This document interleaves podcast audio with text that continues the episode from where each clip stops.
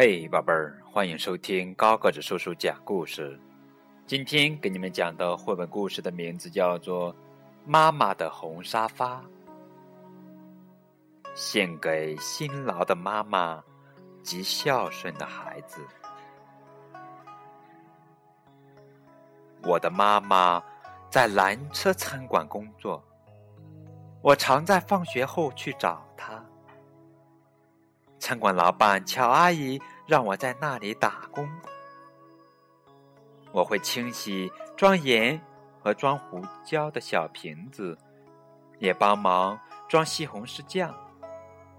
有一次，我还削完了所有用来煮汤的洋葱。乔阿姨总是说：“做得好，小丫头。”然后付我工钱。我会把一半的钱。放进大瓶子里，装满这么大的瓶子要好久好久。妈妈每天下班回来，从皮包里拿出她赚的小费。我数过所有的硬币，再把它们通通放进大瓶子里。有时候妈妈回来有说有笑，有时候我还没数完钱，她已经累得。睡着了，小费有时多，有时少。如果少，妈妈会担心。但无论如何，每个硬币都放进大瓶子里。我们在厨房里数钱，外婆就坐在一旁哼歌。她常常从旧皮夹里拿出零钱，那些是她买西红柿、香蕉。或其他东西讨价还价省下来的，这些钱也放进了大瓶子里。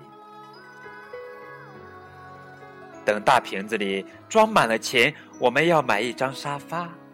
是的，买一张漂亮、柔软、又大又舒服的沙发，还要套着布满玫瑰花图案的绒布套。我们希望有一张全世界最。棒的沙发，因为我们的旧沙发被烧掉了。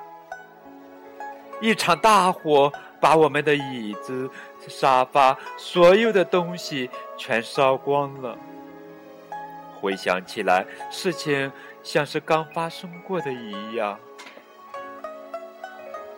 那天，妈妈带我去买新鞋，我买了凉鞋。妈妈买了高跟鞋，我们下了公交车往家的方向走，一路欣赏路旁的郁金香。妈妈说她喜欢红色的花，我说我喜欢黄色的花。我们慢慢的散步回家。当我们来到家门口的时候，发现家门口停了两辆消防车。浓浓的烟和又高又红的火焰从屋顶冒出来，好多邻居围在旁边看。妈妈拉起我的手往前跑，大姨夫看到我们跑过来，妈妈和我同时大叫：“妈妈呢？外婆呢？”大姨妈向我们挥手，高声喊道：“在这儿，她在这儿，她很安全，别担心。”外婆没事，我们找了好久才找到我们的猫，它也没事。可是房子里的东西全都烧光了，房子一片焦黑。我们先借住在大姨妈家里，然后搬进楼下的公寓。我们把墙壁漆成黄色。把地板擦得亮亮的，可是房子里空空荡荡的。搬新家那天，邻居们带来披萨、冰淇淋和好多东西。对面的邻居搬来一张桌子和三张椅子。隔壁的老先生给我们一张床，是他孩子小时候睡的。爷爷拿来一块美丽的地毯，小姨为我们做了一组红白条纹的窗帘，乔阿姨带来锅碗瓢盆和刀叉，表妹把她的玩具熊送给我。外婆对大家说：“你们是世界上最好心的人，真的很感谢你们。幸好我们还年轻，可以从头开始。”大家热烈鼓掌。过了一年，我们还是没有沙发，也没有大椅子。妈妈下班回来脚很酸，她说：“真希望有舒服一点的沙发让我休息。”外婆坐着边哼歌边削马铃薯，也只能坐在硬邦邦的椅子上。所以妈妈带回来这个大瓶子存零钱。大瓶子现在变得好重，我拿不动了。姨父给了我一个十元硬币，我要他把我举高，才能把钱塞进瓶子里。晚餐后，我和妈妈和外婆站在大瓶子前面。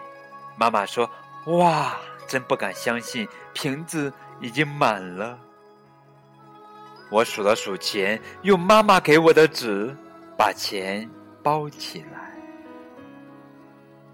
妈妈休假那天，我们去银行将硬币换成纸钞，然后再搭公交车去买沙发。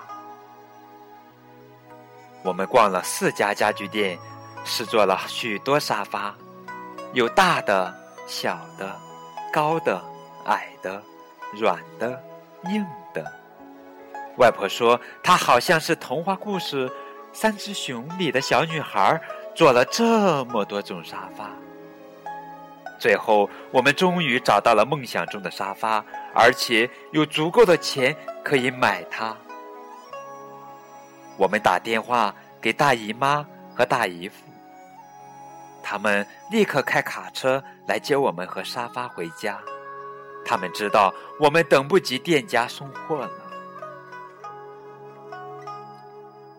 我到卡车上坐我们的沙发，车子发动时，妈妈叫我下来。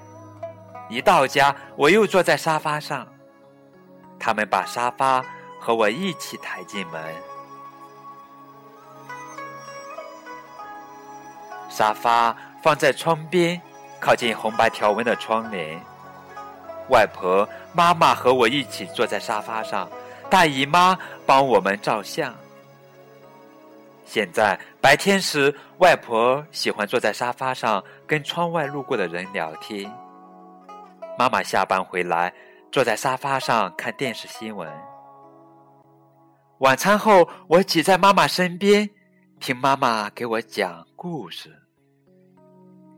如果我在她的怀里睡着了，她一伸手，正好可以关灯。好啦。这就是今天的绘本故事《妈妈的红沙发》，感谢你们的收听，再见。